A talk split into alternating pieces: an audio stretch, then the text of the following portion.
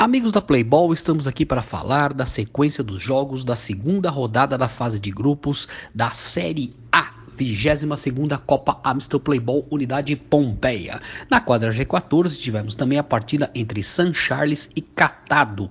É, fizeram um jogão. San Charles e Catado fizeram um jogão aonde a vitória coube ao Catado pelo placar de 5 a 3. Foi uma partida cheia de alternativas, já que o Catado abriu 1 a 0, o San Charles virou para 2 a 1 e o Catado virou para 3 a 2 e aí o, o aumentou para 4 a 2, o San Charles fez o 3 e o Catado no finalzinho fez o 5 a 3.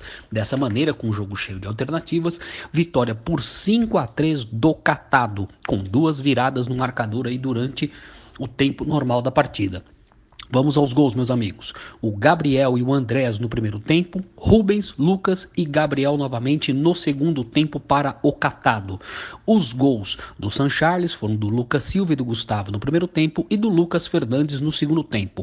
O Gabriel, camisa 20 do Catado, com dois gols, foi o craque Amstel do jogo. Uma belíssima partida de alto nível, em que todos que estavam lá Playball no sábado gostaram muito do jogo pelo nível técnico demonstrado das duas equipes dentro de quadra. Baita jogo, baita atuação, 5 a 3 para o Catado, jogaço, 22 segunda Copa Amstel Playball Unidade Pompeia, a Copa do segundo semestre, Série A.